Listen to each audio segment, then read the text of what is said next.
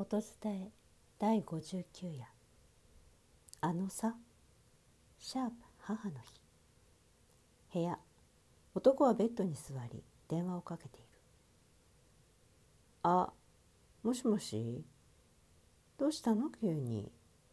いや母の日だったからさ。ああ。それはどうも寝てた？遅番から帰ってきていろいろやって寝たらこの時間だったそうなのね。お疲れさんです。はい。終わり？うん？いや。何よ？ああお父さんいる？お父さん寝てるわ。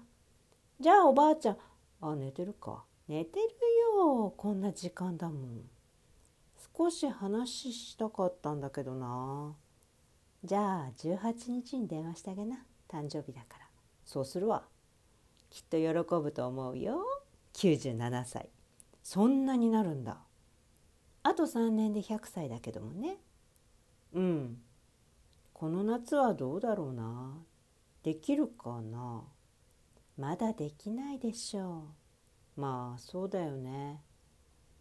とにかくおばあちゃんには電話のこと話しておくから。分かった。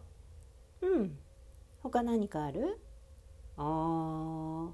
なければ切るけどああのさん？ありがとねいろいろと。はーい。あんたちゃんとたご飯食べるんだよ。食べてるよ。大丈夫。ならいいけど。じゃあ切るねそろそろ。おやすみ。おやすみ。男。